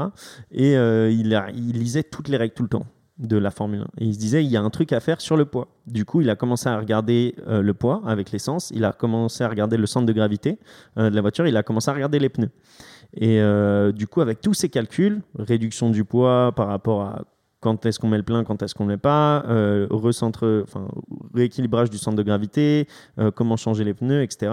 Il a, avec ses calculs, il a vu qu'on pouvait gagner jusqu'à 26 secondes. Ok, donc ça c'était en 1980. Et euh, 80 Si tard? Donc là, il il- en fait, c'est là où on a vu qu'il y avait une idée euh, derrière le pit stop et qu'on pouvait gagner une course grâce à un pit stop. Donc euh, ça vient de là aujourd'hui le début du pit stop qu'on connaît. Et à l'époque, euh, du coup, on mettait c'était 30 gallons en 3 secondes. Ok, parce qu'en gros, il y avait un système, il y avait un système de d'aspiration. On mettait la pompe à essence d'un côté et on mettait une, une Une pompe paille. qui aspire de l'autre côté pour que ça se remplisse plus vite. Quoi. C'est comme quand tu jogues une bière, tu vois, tu mets la petite paille qui sort. et Exactement. euh, Bah, c'est- c'est c'est le même effet au final. Euh, donc voilà, et euh, ils ont commencé à mettre en place tous ces systèmes et tous ces calculs en 82. Et ça a été un fail total, mais c'était beaucoup plus à cause du moteur qu'à cause des pit stops. Et en 83, ils sont repartis avec une voiture qui convenait totalement en fait à- au pit stop. Toujours chez Brabham? Toujours. Et c'est une voiture qui ressemble à la Formule 1. Enfin, il n'y a pas eu de changement drastique euh, jusqu'à aujourd'hui sur la Formule 1. C'est la même forme par rapport à avant où c'était bien différent. Euh, et donc, il y a eu un super final en fait qui était à euh, Kyolami en, en Af- Afrique du Sud. Ah, euh, qui est en 1983. Du coup, c'est le dernier Grand Prix de la saison. Et du coup, il y a une victoire euh, qui se joue entre la team Braham et la team Renault, euh, du coup, avec Prost. Et toute la saison, en fait, il faisait des longs runs. Et après, euh, Ils- il, il- il faisait des longs runs. Et ensuite, à la fin, il faisait un court run. Braham, Ok. c'est tout ce qu'il faisait. Tu vois. Et euh, du coup, bon, bah, les, les teams copiaient, vu que l'ingénierie venait d'eux, et les teams copiaient. Et ils se sont dit, OK, ça va pas suffire pour gagner, parce que c'était c'était vraiment en duel. Et du coup, là, ils ont fait l'inverse sur le dernier Grand Prix. Ils sont partis à vide. Et du coup, ils ont mis une, une tracée. Et ensuite, ils sont, ils sont arrêtés euh, au 10e, 12e tour. Et là, ils, ils ont fait du coup une contre-stratégie, comme on le dirait. Et ils ont gagné au final la course. Et ils disaient que Renault était bien plus fort à l'époque, mais c'est grâce à cette stratégie de pit stop qu'ils ont réussi à gagner. Euh, donc, euh, donc c'était super intéressant. Mais on a commencé pendant 83 à avoir des problèmes avec ce système de gaz et de, de, de paille. Et du coup, en 83, il y a eu l'interdiction de faire le plein, fin de la saison 83, pour la saison 84. Euh, donc, on pouvait toucher que aux pneus. Et après, en 85, euh, on a eu enfin une pit lane séparée, donc euh, séparée de la piste, avec un mur entre les deux. Et Seulement en 85. ouais. C'est incroyable. Et après, en, en 94, donc là, on- pendant 10 ans, il n'y a pas eu trop d'évolution. En 94, on a réautorisé euh, à faire le plein pendant les, euh, Stop. les, les pit stops pour remettre un peu d'adrénaline parce qu'on voyait qu'il se passait plus trop plus grand chose au final dans, dans les courses. Et euh, jusqu'au Grand Prix du coup de 94 d'Allemagne où euh, Jos Verstappen, le père de Verstappen, euh, du coup a eu un, un accident qui est assez connu dans le milieu de la F1 parce que sa monoplace a pris feu euh, au moment où on refaisait le plein. Parce qu'en gros, il s'avère qu'aujourd'hui, J'adore. euh, au final, c'était une nouvelle stratégie de son équipe euh, qui était du coup Benetton. Benetton qui avait beaucoup de problèmes de compliance à l'époque. Mm. Ben, en gros, ils voulaient optimiser le temps du pit stop et du coup, ils ont enlevé des filtres euh, dans la pompe à essence euh, pour qu'ils fassent le plein plus vite. Sauf que la valve ne pouvait pas prendre autant d'essence en même temps et du coup, ça a débordé et ça a pris feu directement. Il n'y a pas eu de, de, de blessés lors de cet incident qui est assez in- incroyable. Ouais. Euh, surtout à l'époque, il n'y avait pas toutes les mesures de sécurité. Allez voir la vidéo sur YouTube, euh, c'est une énorme boule de feu en fait. Ouais. Bah, 94, euh, il y a eu beaucoup de morts. hein. Il y a eu deux morts sur la saison. T'as Senna et Rosenberg, hein, Imola. hein. Tu peux me laisser venir, s'il Ah, te plaît? bah, désolé, mais ça n'a rien à voir avec les pit stops, c'est ça. Ouais, mais non, mais ça vient avec. Ah, je suis euh, désolé, excuse-moi. Avec. euh, c'est quoi? Ça vient avec la limitation de vitesse dans les pit stops. Donc en gros, la mort euh, de Senna en 94 euh, et aussi la mort de Rosenberg. Rosenberg, ça euh, pose un problème sur euh, la sécurité parce qu'il y a un pneu qui va toucher un mécano et qui le blesse euh, aussi gravement à ce moment-là. Et du coup, euh, c'est à ce moment-là où ils ont dit on fait une limitation de vitesse dans les pit stops. Donc aujourd'hui, c'est une limitation 60-80 80, et 80. 60 euh, sur certains circuits, Ouais, dont notamment ce week-end. Ok, donc, euh, donc voilà, et c'est à ce moment-là que il y a eu ça. Mais oui, cette année a été gravement euh, enfin, meurtrie, Ouais. et surtout pour la F1 parce qu'on a perdu un, un grand, un grand gagnant qui était Ayrton Senna. Et donc de 94 à 2009, il s'est pas passé grand-chose, mais en 2009, on s'est dit, Hmm, hmm, il faudrait peut-être enlever le, le plein parce qu'on a quand même pas mal de problèmes avec ça. Euh, du coup, depuis 2009, euh, on n'a plus le droit de faire le plein pendant un pit stop. Et c'est la dernière grande, on va dire, innovation, euh, enfin pas innovation, mais nouvelle qui s'est passée sur le pit stop. Donc maintenant, on se concentre essentiellement euh, sur les pneus et aussi euh, les ailerons s'ils sont endommagés ou quoi que ce soit. Mais je suis sûr que Fabio va vous en dire plus. Ah, Et pas bah, mal. Tout à fait, bah, bien joué. hein, C'était une belle histoire, de, belle histoire du pit l'impression stop. que j'ai adoré. euh, raciner des ailes avec Stéphane Bern sur, sur le pit stop. sur le pit stop en général. Ah, c'était Bienvenue au musée. Non, c'est bien. Non, moi, je vais être beaucoup plus concis justement sur ce qu'on appelé l'ère moderne, donc euh, qui est un peu depuis euh, depuis le premier championnat du monde de Lewis Hamilton finalement euh, et euh, l'ère Mercedes, choses comme ça. Donc euh, aujourd'hui, donc le pit stop, c'est euh, vraiment euh, quelque chose de particulier. C'est très simple. C'est là où se passe la stratégie. C'est là où on va gagner des grappillés des secondes, mais on va, vous allez voir, on va grappiller des millièmes de secondes, on va grappiller jusqu'au jusqu'au maximum de ce qu'on peut, peut grappiller. À la nanoseconde. Exactement. Mais juste, euh, bien sûr, il y a quelques règles. Donc, la première règle aujourd'hui dans, dans le pit stop, c'est qu'il faut au moins faire venir leur monoplace au moins une fois au stand pour toutes les équipes et euh, utiliser à minima deux types de pneus euh, durant euh, la course. Donc, sauf sous la pluie, bien sûr, où là ça peut changer et les conditions peuvent être différentes. Euh, on pourrait penser qu'un pit stop, c'est en fait moment, un moment de repos pour un pilote qui va dans sa petite euh, ligne à 80-100 km/h. Il va, il utiliser son petit bouton, il va se mettre sa, sa régulation. Pas du tout. En fait, un arrêt aujourd'hui, c'est en moyenne 2 secondes 2. Donc 2 secondes 2, c'est à peu près le moment où vous clignez les yeux. Donc ça veut dire simplement que, euh, que bah, ça va très vite. Vous allez juste, euh, vous allez pas le temps de vous reposer. Vous allez Tu clignes les yeux longtemps, toi. hein. Ouais, j'étais en train d'essayer. Vous auriez dû voir la Là, tête de William. c'était- Tous les auditeurs, ils sont là je- dans leur voiture ou quoi, ils sont en train de cligner les yeux. Bah Non, mais pas deux fort, en secondes, voiture, attention, clignez pas trop fort des yeux, hein, parce que sinon, hein, il y a des problèmes. hein. attention. Non, tout ça, c'était une image pour dire que vraiment aujourd'hui, c'est pas un moment où vous avez du moment de repos, c'est un moment important de la course, le pit stop. Euh, c'est euh, justement là où vous pouvez grappiller des millièmes et des centièmes, on l'a vu ce week-end notamment. Euh, et après, stop, c'est une autre chose, c'est que ça montre aussi que le, la F1, c'est un sport collectif. Il n'y a pas qu'un seul pilote dans sa voiture, il y a aussi besoin de, de mécaniciens, d'ingénieurs, de stratégistes. Et il faut une harmonie dans tout ça. Aujourd'hui, il y a la technologie, certes, mais comme je dit, l'humain est au, au- au centre de tout. Donc il faut l'humain, de l'entraînement, des mécaniciens. Actuellement, il y a 12 mécaniciens pour changer 4 pneus, donc 4 par pneu. Euh, 3, ouais, voilà, compris. 3 par pneu. voilà, exactement. Ouais. Vous avez compris. Et, t'es bon en euh, F1, mais un plus- peu moins en maths. euh, ça, c'est c'est mon truc. Vas-y, vas-y. Et vous m'avez perdu. Euh, Allez, 4 par pneu, 3 par pneu. égale 12. Et non, et voilà, j'avais bon, j'avais mon calcul qui était fait, mais bon, bref, il y a les deux qui s'occupent de la balance, de l'aileron avant, qui peuvent modifier l'aileron avant si euh, il y a des problèmes.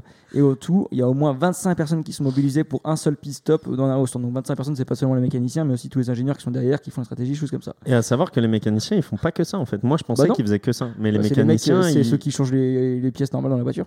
Non, Ouais, en fait, ouais. pendant tout le week-end, ils sont là, et pendant la course, c'est les mecs qui sont là pour Ouais, changer les pneus. C'est plus comme ça qu'il faut le voir. Leur, leur leur, euh, leur job, c'est pas de changer les pneus, c'est d'être mécanicien. Exactement. Et c'est ah, au fait, t'es là, bah viens nous aider. Mais c'est là où, sur le reportage du coup que j'ai regardé pour, euh, pour l'histoire de la formule de- du pit stop, j'ai vu que ces mecs-là, ils ont pas du tout une formation de changeur de pneus, tu vois. Mais non, c'est- des ingénieurs, c'est des ingénieurs, les gars. c'est des putains d'ingénieurs. Ouais, mais Ouais. tu vois, c'est, Ouais. mais C'est pour faut ça le qu'on a noter. des moins noter. bons et des meilleurs. Ouais. Et eux, ils, ils ont la même, quasiment la même vie qu'un pilote. Ils passent leur vie à voyager, ils sont dans leur s'entraîner, dans à des hôtels s'entraîner, autour les du mecs, monde, ils à font que ça, ils s'entraîner. s'entraînent. Il disait du 60 coup, fois par week-end, c'est ça? Bah, comme c'est ça. pas que sur le week-end, même en que, moyenne. ouais, avant. même, au- même au garage, mais il Au disait garage. que euh, le BPM euh, d'un des euh, mécaniques, enfin des mécaniques, monte au moment où la voiture s'arrête. Il monte pas en fait jusqu'au moment où la voiture s'arrête. là. Là Ouais. où la voiture s'arrête, et ça boom jusqu'à 180. Incroyable. Mais Et c'est là, c'est un- Et C'est eux, ils disent, ils disent, moi, c'est ça qui m'excite. en fait. L'adrénaline. Tu fais, comme je m'en fous que c'est au, tour 52 euh, de ce week-end, tu vois. C'était à 180. C'est 80 peu. Mais ça, c'est. Pardon, c'est- vas-y, finis, Non, mais euh, Fabio. fini, j'avais fini. Ah, ok. J'avais ça. Mais donc, euh, donc voilà, vous, vous savez Petit tout. record pour la- les stats, on aime bien les stats quand même. Un Petit 80. record du monde, ouais. 1,82 à euh, Red Bull, De Red au, Bull. euh, Grand Prix de euh, du Brésil en 2019. Magnifique. Hein. Mm. Et je- enfin, je sais pas, parce que là, on, on rigolait là sur l'histoire du clignement des yeux, etc. Mais c'est quand même quatre roues à Alors ça, changer. c'est ça, c'est Gasly qui le dit, pas même moi qui le Ouais. dit, c'est Gasly qui le dit quand on était chez Red Bull justement. Il dit en fait, on, euh, vous arrivez, en fait, si vous clignez des yeux, vous loupez la, vous loupez la, vous lumière verte qui est devant, Ouais. une lumière rouge qui dit s'arrêter. Il dit- Ouais. Il, dit si vous clignez des yeux, vous loupez, vous loupez la- le moment de partir, donc vous perdez du temps. Bah, il faut dire que maintenant, en fait, comme tu l'as dit, il y a beaucoup de technologies qui aident euh, autant à l'arrêt qu'au redémarrage euh, pour savoir, alors qu'auparavant, c'était pas du tout ça. Et euh, juste un petit dernier petit point sur le pit stop. Euh, on parlait de la roue de Bottas qui s'est plantée à, à Monaco. Euh, donc ça, ça aussi, euh, ça fait partie de ce qui a été changé à travers les règles. euh, que maintenant, en fait, le- l'écrou euh, central, euh, il fait un peu office de pince parce que c'est pour éviter que les roues, c'est, bah, je crois que c'est pas Coulthard, mais c'était à la même époque que Coulthard, il y avait une roue qui était pas assez serrée et qui était partie euh, Ah dans oui, le, c'est déjà arrivé plusieurs Oui, fois. dans, le- fois, dans pit stop et qui avait blessé un caméraman à l'époque. Bah, C'était chez. Red Bull, mais je sais pas si c'était Coulthard ou un autre. C'était qui euh, qui était avec Coulthard? C'est pas grave. Euh, David, euh, Weber. T'as Weber. eu Ouais, Weber, t'as eu Bah, Clint, c'est t'as eu Weber. Weber, en gros, il y a sa roue qui part et qui blesse un, un pilote. Et en gros, maintenant, ils ont ce système de pince qui fait que même si tu serres pas bien le, le pneu, Ah, il s'enlèvera jamais. C'est bien, c'est bien. Donc c'est pour, que- pour ça qu'ils n'ont pas réussi à emmener le, le pneu de Bottas parce qu'en fait, le système marche. C'est Ouais, fait après, pour c'est aussi pas parce qu'on l'a dit, ils avaient complètement euh, limé le, le pas de vis, surtout. Oui, mais ça veut dire que ça a été mal c'est vissé. vrai. Ouais, ouais, mais si ouais. c'est mal vissé, mais ça sort pas. Ouais. C'est- Avant, c'était mal vissé, ça sortait. Messieurs, on enchaîne sur euh, deux grands prix d'Autriche. Euh, du Ouais. coup, euh, les... c'est, ça va être le même tracé les deux. D'habitude, on a des tracés différents. Enfin, l'an dernier, on nous avait habitués. Non, là, et là, c'est exactement le même. Quel genre de tracé c'est et votre pronostic, s'il vous plaît? Je peux commencer. Euh, tracé ultra rapide. Je crois que le tour, tu le fais en 1-10, quelque chose comme C'est, ça. c'est le tracé de Red Bull, du coup pas Ouais, Ouais, On l'appelle le. Red, Red Bull, Bull Ring. Ring. d'ailleurs. Ouais, Red Bull Exactement. Ring. Donc c'est ultra rapide, des longues lignes droites, des, des grandes courbes rapides. Il y a besoin d'aéro aussi, besoin d'aéro aussi pas mal dans les virages. C'est quand même des courbes ultra rapides, donc ton Ouais, aéro. mais t'as besoin euh, d'avoir- t'as besoin d'être collé au sol quand même. Tu peux pas utiliser tout en. C'est celle où il y a une descente et à la fin, t'as Ouais, un virage à droite là Ta première montée, c'est une grande montée, quasiment tu prends ton moment Et virage là, la le vague à DRS, t'as la zone de 90, DRS qui est là, exact. et après tu prends le virage à droite. Appui, je dirais beaucoup moins. Je dirais une voiture ultra rapide en ligne droite. Donc clairement, la Red Bull, c'était cette semaine, excuse-moi, ce Grand Prix, c'est ce qui avait fait la qualité de la Red Bull. Elle était beaucoup plus rapide que la Mercedes en ligne droite. Donc je vois pas comment Red Bull peut, peut pas gagner de Grand Prix, à moins que. Mercedes arrive avec un truc incroyable. Mais Je vois euh, Max Verstappen sur les deux Sauf Grands s'il y a Prix. Red- sauf s'il y a euh, Netflix qui a Sur les deux Grands Prix. Ah. C'est le, c'est le même Grand Prix à une semaine d'intervalle. Euh, je vois pas. Moi, j'en donnais un à Perez, tu vois. Ah d'accord. Ok, Avec, moi je vois euh, Red ah oui. Bull et Ouais, t'as ouais. raison. Peut-être que. euh, Tu sais- tu sais quoi, je vois un crash. Je vois un crash euh, Ah ouais Hamilton, euh, Non. Bot- euh, Hamilton euh, Verstappen. Ah, au- genre au premier Juste tour, pour, au premier tour Ça veut ou, dire que euh, Verstappen il fait n'importe quoi parce que c'est pas Hamilton qui va provoquer le crash. je crois. Non, mais tu vois, genre, je- peut-être que je le veux plus que je n'y crois, mais. En je vois faut le pas mettre. vraiment où sur ce circuit. Parce qu'à part le premier virage et le deuxième virage, surtout, c'est là que tu avais beaucoup d'accrochages. Je vois pas trop ce que tu peux. Parce que la fois où euh, Verstappen, euh, corrige-moi si je me Avec. Leclerc. Ouais, la fois où il a eu ça, C'était le deuxième virage, exactement. Tu vois, d'habitude, il y a toujours un Ah mec bah oui, qui fait l'intérieur virage-là et dont qui freine souvent très là, tard et qui emmène le jou- qui emmène le- l'autre pilote avec C'est une montée ou une descente Là, c'est avant une ce virage descente. Après le deuxième virage, c'est une descente. La Ouais, première, c'est une montée. La deuxième, ça fait une petite courbe, tu remontes. Et le deuxième virage, c'est une descente. Spoil avec pas, spoil pas pour les gens qui n'ont pas vu le Grand Prix encore. William, tu nous dis du coup. Euh, je te mets Red Bull victoire sur les deux grands prix. Ok. Marin. Euh, ouais, je vois Red Bull très fort aussi. Euh, je pense que victoire de Verstappen, et mais j'en donnerais quand même une des deux sur euh, à Hamilton. Ok. Verstappen et Hamilton. Fabio. Ferrari je, victoire. vais, je vais me mouiller un peu, je dis deux, deux, deux victoires de Hamilton. Deux victoires d'Hamilton. Moi, je vois deux victoires de, de Red Bull avec euh, une Verstappen, une Perez, mais je vois surtout euh, du Gasly et du Norris euh, encore euh, bien présents sur, sur ces deux, deux du. Gasly, c'est vrai, hein, c'est un beau pari le Gasly. hein. Sur la AlphaTauri, c'est pas bête. Mm. Ouais. Mais même du, du Norris, je pense qu'il il va faire du lourd aussi. Bah, c'est ouais, pas très rapide la bah, McLaren en ligne Ouais, droite. mais les hein. dernières, c'était là où il a fait son euh, podium. Ouais, bien sûr, mais là cette année. euh, Voiture de sécurité, tu sais jamais ce qui peut se passer. Non, c'est sûr. Voilà, Il peut- mais ça, serait bien de la euh, récompenser. euh, voilà, Peut-être la le- météo aussi, on verra. Mais, euh, Ce serait quoi? Ce sera l'Aston Martin ou la Mercedes ce week-end en safety car? Cette semaine- à- Au Paul Si, Ricard, on a eu Aston l'Aston Martin, Martin. ouais. À Bakou, on a eu la Merco. En fait, ça dépend de. Parce que j'ai compris, c'est que ça dépend de euh, qui vend le plus de voitures dans le pays. Ah ouais Ouais. C'est génial. Donc, euh, euh, T'imagines la linéa dans le contrat Ah bah, c'est ça. hein, T'as toutes les ventes de l'année non, mais 2019. c'est- toi, tu vas me dire en France, on vend plus d'Aston Martin que de Merco Non, mais je pense qu'en Bah, termes va de. Non, non, mais de- euh, Là, c'était Aston Martin cette année C'est pas là où Ouais. on vend plus, c'est là où ils veulent mettre Ah, justement Ah, euh, le potential market. ouais, le grand, potential market. Merci beaucoup, messieurs, euh, pour ce débrief du coup du Grand Prix de France. On a plus kiffé que ce qu'on attendait. Euh, et du coup, ça nous a fait bien plaisir. Et merci d'être aussi fidèles. Lâchez des petites euh, reviews sur euh, Apple Podcast et euh, partagez le podcast autour de vous. Euh, ça, nous fait, ça nous fait très plaisir. Continuez à nous faire de retours. Et euh, messieurs, on se revoit la semaine prochaine. Ouais, ça oui, enchaîne, ouais. Trois Allez, semaines semaine d'affilée, messieurs. oui, Bam, bien bam, sûr. Allez, semaine prochaine, ciao. Merci beaucoup. Bonne soirée. Allez, ciao.